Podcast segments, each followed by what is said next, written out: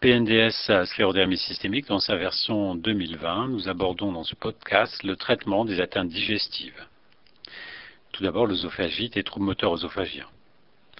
Le traitement du reflux gastro-œsophagien et de ses complications repose tout d'abord sur les mesures hygiéno-diététiques, à savoir la prise de repas fractionnés, la réduction, voire l'arrêt de la consommation d'alcool, de tabac, de thé, de café, de chocolat. Une consultation auprès de l'équipe de nutrition ou auprès d'une diététicienne est recommandée. Les séances de TP constituent un bon complément pour la gestion par le patient de ses troubles digestifs.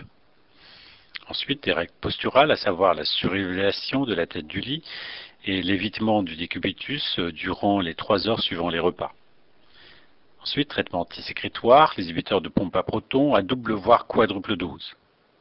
Puis les prokinétiques, le méthoclopramide et la dompéridone sont à discuter, mais avec prudence et à posologie minimale, en surveillant de près les risques d'effets indésirables de ces traitements, notamment le risque d'allongement du QT pour la dompéridone. Dans tous les cas, ils devront être pris au moins 30 minutes avant le repas pour la dompéridone en 2014, à la suite de recommandations européennes visant à minimiser les risques cardiaques, la NSM a informé les professionnels de santé afin qu'ils prescrivent à la dose efficace la plus faible possible et pour une durée de traitement la plus courte possible, ne devant pas dépasser généralement une semaine. Certains patients, cependant, en tirent bénéfice sur le long cours.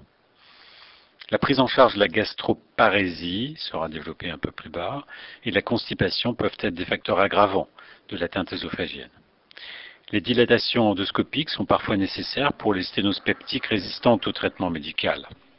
Le groupe de travail ne recommande pas la chirurgie anti-reflux qui n'a pas d'efficacité démontrée. La gastroparésie maintenant, qui peut être à l'origine de douleurs abdominales et de vomissements. La prise en charge diététique est toujours nécessaire avec la fragmentation des repas, l'alimentation mixée. Les régimes à faible teneur en résidus et la supplémentation en vitamines ont été recommandés sur des bases empiriques. Les prokinétiques de l'estomac accélèrent la vidange gastrique, mais peuvent avoir un effet négatif sur la motilité de l'intestin grêle lorsqu'ils sont prescrits à dose trop élevée. Un traitement par érythromycine est ainsi préconisé à la posologie quotidienne ne devant pas dépasser 125 à 250 mg deux fois par jour. L'utilisation concomitante d'érythromycine et de colchicine est déconseillée compte tenu du risque de potentialisation des effets secondaires de la colchicine. En cas d'échec de l'érythromycine, il est possible de tenter l'acide clavulanique contenu dans l'amoxicilline, acide clavulanique qui est prokinétique pour l'estomac. Le traitement prokinétique par méthoclopramide ou méthopimazine sous forme buvable peuvent être proposés en l'absence de contre-indications neurologiques ou électrocardiographiques. La gastroparésie peut entraîner un état de dénutrition sévère nécessitant une alimentation entérale, jejunale, prolongée. L'estomac pastèque. Le traitement médical de l'estomac pastèque fait appel aux inhibiteurs de la pompe à protons. Un traitement endoscopique par coagulation par le plasma argon laser peut s'avérer nécessaire. En cas d'échec des traitements précédents, l'entrectomie peut être indiquée. Une surveillance endoscopique doit être effectuée tous les trois ans. Atteinte intestinale maintenant. Tout d'abord, les troubles moteurs responsables de syndrome de malabsorption et ou de pseudo-occlusion intestinale. En cas d'occlusion aiguë, le traitement de première intention consiste à réhydrater le patient, à établir une analgésie en évitant de préférence les opioïdes qui tentent à exacerber la dysmotilité intestinale, et à soulager l'intestin grêle par une aspiration nasogastrique. La prise en charge nutritionnelle ne doit pas être retardée. Les agents prokinétiques intestinaux peuvent être utilisés. Le méthoclopramide et la dompéridone ont souvent peu d'efficacité. L'action de l'érythromycine sur la motricité du grêle est moins bien connue. La néostigmine intraveineuse peut être utilisée en cas d'épisode aigu mais les effets indésirables cardiaques et euh, chlorinomimétiques limitent son utilisation chez des patients fragiles. Les analogues de la somatostatine, principalement euh, l'octréotide, peuvent être proposés à hors AMM. La dose initiale est de 50 microgrammes deux fois par jour et peut être augmentée jusqu'à un maximum de 100 microgrammes deux fois par jour selon la réponse au traitement. Au-delà de cette posologie, l'octréotide peut avoir un effet antisécrétoire qui peut être délétère. Une combinaison érythromycine orale à faible dose et octréotide sous-cutanée est possible. L'octréotide à longue durée de vie pourrait être une alternative et mieux tolérée à la combinaison érythrocine octréotide sous-cutanée quotidienne pour la prévention des rechutes. En cas de tachyphylaxie, c'est-à-dire la nécessité d'augmenter progressivement la dose de médicaments pour obtenir un effet quantitativement aussi important qu'à son introduction, il faut faire un washout de 3 à 4 semaines pour lui restituer son efficacité. Le prucalopride pourrait également être associé, mais ce traitement n'est actuellement pas remboursé. Syndrome de malabsorption par colonisation bactérienne chronique du grêle. Cette colonisation peut être confirmée par la réalisation d'un test respiratoire au glucose ayant euh, avant l'instauration du traitement. Le traitement fait appel à une antibiothérapie orale exclusive, séquentielle, mensuelle, avec alternance de traitements différents, voire de périodes sans traitement. L'alternance des molécules antibiotiques est proposée afin d'éviter l'émergence de flore bactérienne intestinale multirésistante. Les durées sont de 10 à 14 jours par mois et une alternance de trois molécules antibiotiques de familles différentes est habituellement proposée.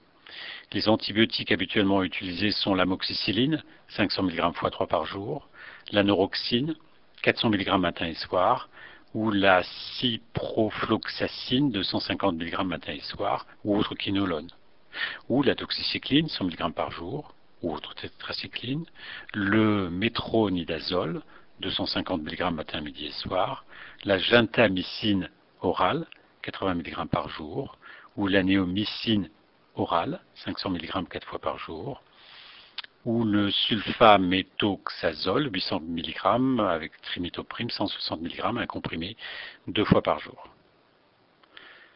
Pour ce qui concerne l'atteinte colique, le traitement de la constipation repose sur les mesures hygiéno-diététiques. Alimentation équilibrée en fibres et en mucilage, hydratation satisfaisante, activité physique régulière. Les laxatifs et les lavements évacuateurs.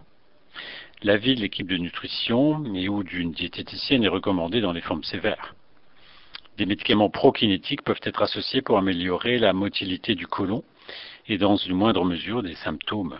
Le méthoclopramide, 20 à 30 mg par jour, la dompéridone, dose quotidienne maximale, est actuellement 30 mg par jour en trois prises, et euh, le prucalopride en une prise quotidienne, 2 mg avant 65 ans et 1 mg au-delà. Leur utilisation doit être limitée dans le temps. En cas de prolapsus et d'incontinence anale, le traitement est d'abord préventif. Les efforts de poussée prolongée et itératifs doivent être proscrits chez les patients ayant une constipation chronique. Il peut ensuite être fait appel à une rééducation par technique de biofeedback. Le traitement du prolapsus rectal est chirurgical. Dans les formes très invalidantes au quotidien, la stomie peut se discuter.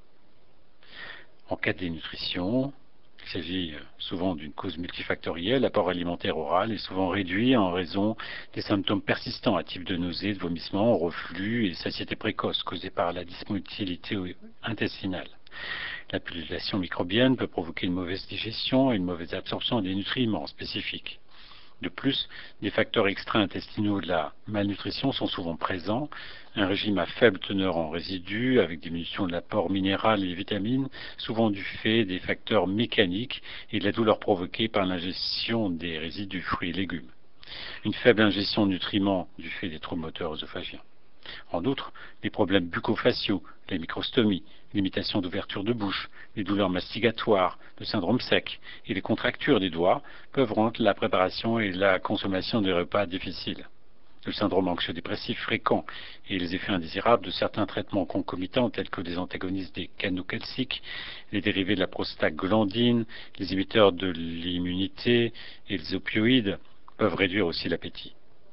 La prise en charge de la dénutrition dépend de son mécanisme donc. Si une pullulation microbienne est confirmée, elle sera traitée par les traitements prokinétiques mis en place pour améliorer les ingestats et l'absorption des nutriments.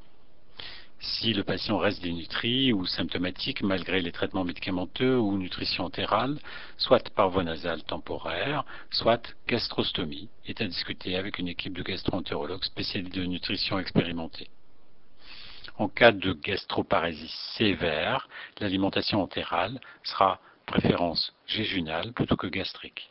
Si l'alimentation entérale n'est pas réalisable ou inefficace, une, nutrition parentérale devra être privilégiée. Dans tous les cas, prévoir une consultation auprès d'un médecin nutritionniste ou une diététicienne spécialisée dans l'esclerodermie.